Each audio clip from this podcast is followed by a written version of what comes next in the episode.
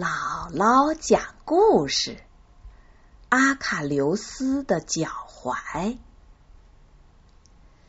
在希腊神话里，最重要的一次战争——特洛伊战争中，阿喀琉斯是希腊一方最神勇的一位英雄。他立下了显赫的战功，杀死了众多特洛伊将领。包括特洛伊军队的统帅，最勇敢的赫克托尔。同时，他也十分残暴，做了不少残忍的事。阿卡琉斯是老一辈英雄珀留斯和海洋女神特提斯的儿子。当他出生以后，母亲特提斯希望他能成为神人，于是。把他带到冥河边，提着他的脚，把他的全身都浸泡在冥河水中。经过冥河之水的浸泡，小阿卡琉斯全身上下变得刀枪不入。但是女神也有一个疏忽，那就是这孩子的脚踝，因为。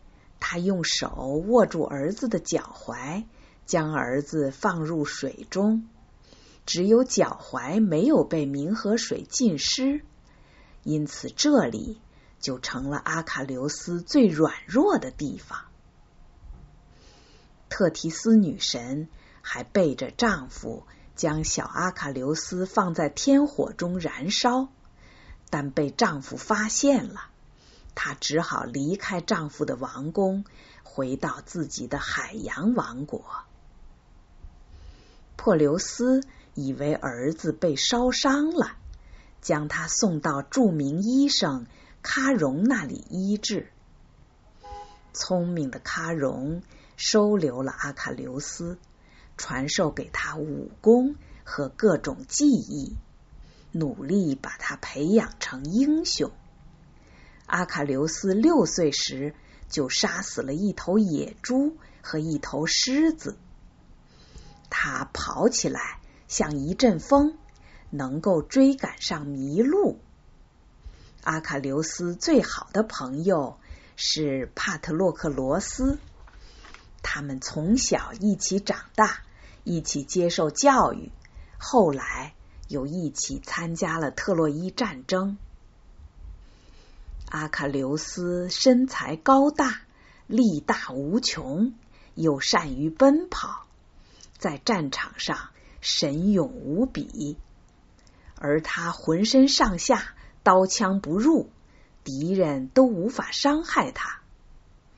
特洛伊战争开始不久，阿喀琉斯就杀死了特洛伊国王普里阿摩斯的两个儿子。特洛伊一个盟国的国王库克诺斯带军队来袭击希腊人，他是海神波塞冬的儿子，和阿卡琉斯一样，他的全身如钢铁般坚硬。阿卡琉斯用长矛和宝剑向库克诺斯又戳又砍，库克诺斯却丝毫没有受伤。阿卡琉斯火冒三丈，用自己的盾牌向库克诺斯头上猛砸，又趁他摔倒，把他按在地上，用盔甲的皮带将他勒死了。库克诺斯的王国被希腊人攻占，儿子和财物被抢走。后来，在特洛伊人。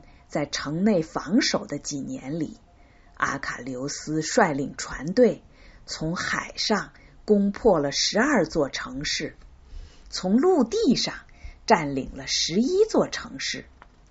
他劫持了阿波罗神庙祭司克律塞斯的女儿，攻占吕尔纳索斯时，国王被逼自杀，他劫走了国王的女儿。他攻进底比斯王宫，杀死了特洛伊统帅赫克托尔的岳父国王厄厄提翁，把国王七个儿子全都杀死，还抢走了王宫中的奇珍异宝。阿卡琉斯和另一位希腊将领埃厄斯征服了特洛伊附近的很多小国，带着满船的财宝和美女回到希腊人的军营，将这些战利品分给希腊的将领和士兵。阿波罗神庙祭祀的女儿被分给了希腊统帅阿伽门农做女奴。阿卡琉斯得到了吕尔纳索斯国王的女儿布里塞伊斯。不久以后，祭司克律塞斯带着赎金来到希腊军营，想赎回自己的女儿。阿伽门农却粗暴的拒绝了。克律塞斯向阿波罗神祈祷。请求伟大的太阳神为他做主。阿波罗见他的祭司受到希腊人这样无礼的对待，十分生气。他背着箭袋来到希腊军营的上空，把箭射向牲畜和人群。被射中的人畜都患上了瘟疫，一个个。悲惨的死去，整整九天，阿波罗都没有停下手中的弯弓，瘟疫也蔓延了九天。阿卡琉斯找来随军的预言家，预言家说，只有交出祭司的女儿，才能使灾难停止。阿伽门农很生气，虽然不得不同意。交出祭司的女儿，却要求阿卡琉斯用自己的战利品补偿他的损失。阿伽门农派人把祭司的女儿送回去，同时让人从阿卡琉斯那里把布里塞伊斯带回来，自己享用。军营中的瘟疫停止了，但阿卡琉斯。却与统帅阿伽门农反目，离开了战场，坚决不肯再服从阿伽门农的指挥了。没有了阿卡琉斯，希腊军队开始遭遇失利，眼看形势危急。阿伽门农也后悔自己侮辱了阿卡琉斯，他派人去向阿卡琉斯认错。并愿意送还布里塞伊斯，还要加倍赔偿财物，希望阿卡琉斯伸出援手，重新参战。但是高傲的阿卡琉斯不肯原谅阿伽门农，坚决不肯重回战场。阿伽门农亲自穿上铠甲上阵作战，战斗非常残酷。阿伽门农勇敢拼杀，接连杀死了好几个特洛伊和盟国的王子将领。特洛伊人的长矛刺伤了阿伽门农的手臂，鲜血直流。他忍着疼痛，仍冲在前面，杀死了那个刺伤他的敌人。直到伤口实在疼得难以忍受，才退回了营地。这一天，希腊军中几员大将都受了重伤，无法战斗，连军中的医生也成了伤员。特洛伊的赫克托尔越战越勇，带领他的队伍把希腊人打得节节败退，一直冲到希腊人的战船旁，争夺战船的战斗。残酷的进行，头枪和弓箭都用不上了。双方的战士用斧头、利剑、长矛面对面的砍杀。特洛伊人点火烧着了一条战船，他们想把希腊人的战船全部烧毁。看到希腊人遭受的打击，阿卡琉斯的好朋友帕特洛克罗斯实在忍不住了，他流着眼泪来找阿卡琉斯，要求穿上阿卡琉斯的铠甲去参战。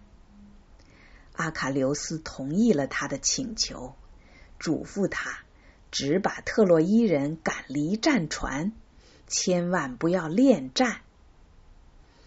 帕特洛克罗斯穿上了阿卡琉斯闪亮的盔甲，驾驶他的神马，率领阿卡琉斯的战士冲入敌阵。特洛伊人看到令他们闻风丧胆的阿卡琉斯又出现了，连忙后退。希腊人也以为阿卡琉斯又参战了，精神大振。帕特洛克罗斯带人扑灭船上的大火，又杀向特洛伊人，好几个将领死在他的矛下。希腊人奋力拼杀，一直攻到特洛伊城下。这时，赫克托尔亲自迎战帕特洛克罗斯。这个阿卡琉斯的好朋友，毕竟没有阿卡琉斯的神力，他被赫克托尔刺中，死去了。阿卡琉斯的铠甲也被赫克托尔剥下来。穿在自己身上，这件铠甲是诸神在阿卡琉斯母亲和父亲结婚时送给父亲珀留斯的礼物。听到最好的朋友战死的噩耗，阿卡琉斯痛哭不止，嚎哭声。惊动了在大海深处的母亲海女神特提斯。女神来到儿子身边，阿卡琉斯说：“如果我不能为帕特洛克罗斯报仇，亲手杀死赫克托尔，我的良心就不容许我活在世上。”特提斯女神告诉儿子：“如果他杀死赫克托尔，”他自己的生命也将结束，劝他再考虑一下。但阿卡琉斯宁愿赴死。于是，女神连夜到奥林匹斯山，找到将神赫怀斯托斯，请他为儿子锻造了新的铠甲、盾牌和头盔。天亮前。女神流着泪，把这套精美的盔甲送给儿子，送他走向战场。临走前，希腊统帅阿伽门农向阿卡琉斯道歉，两位希腊英雄和解了。阿卡琉斯重新上了战场，他身穿闪亮的铠甲。凶恶的眼神如同战神一般。希腊人因为有了阿卡琉斯，一下子占据了优势，特洛伊人败退了。他们许多重要的将领被杀死。阿卡琉斯在人群中疯狂的寻找赫克托尔，特洛伊人都退进了城，赫克托尔却不肯进城。要为众多战死的特洛伊人报仇。就在特洛伊城下，阿卡琉斯追到面前，赫克托尔奋勇抵抗，但最后还是被阿卡琉斯刺中喉咙而死去了。阿卡琉斯剥下赫克托尔穿着的自己的铠甲，把赫克托尔的尸体。绑在战车后面，在地上拖着，飞奔回希腊的营地。特洛伊国王和王后在城上看到自己的儿子赫克托尔战死，尸体还被希腊人侮辱，都悲痛欲绝。整个特洛伊城笼罩在悲哀中。后来，老国王普里阿摩斯冒着生命危险，亲自到希腊营中哀求阿卡琉斯，用丰厚的赎金赎回了儿子的尸体，回城安葬。阿卡琉斯残忍的侮辱了特洛伊统帅赫克托尔的尸体，许多天神都很不满。支持特洛伊人的太阳神阿波罗更是气愤。战争还在残酷的进行，阿卡琉斯又杀死了特洛伊盟国埃塞俄比亚国王门农。门农是黎明女神的儿子。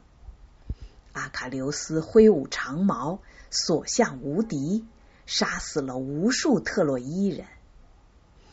阿波罗在圣山上实在忍不住了，他飞到战场上空，用雷鸣般的声音对阿卡琉斯说：“珀琉斯的儿子，你再不放过特洛伊人，就会没命了。”阿卡琉斯却嚷道：“我知道你是神，为什么你要袒护特洛伊人？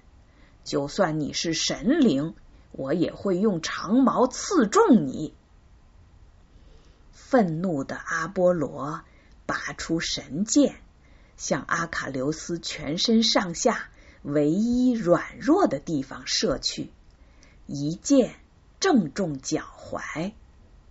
阿卡琉斯感到钻心的疼痛，他咬着牙将剑拔出，还想继续冲杀，但是他的四肢逐渐僵硬，倒在地上。希腊人最神勇的英雄就这样死去了。希腊人拼命抢回他的遗体，抬到战船上。哭声传到海底，特提斯女神和她的海洋姐妹们来到战船上。女神抱住儿子，泪流满面。第二天，希腊所有将士为阿卡琉斯举行了最隆重的葬礼。他被安葬在海岸最高处，他的坟墓就在他的好朋友。帕特洛克罗斯的坟墓旁边，小朋友，阿卡琉斯的故事是希腊神话中很有名的一个故事。在欧洲国家现在的语言中，还有“阿卡琉斯的脚踝”这个成语，比喻一个事物最薄弱之处。听了这个故事，你一定知道这个成语是怎么来的了吧？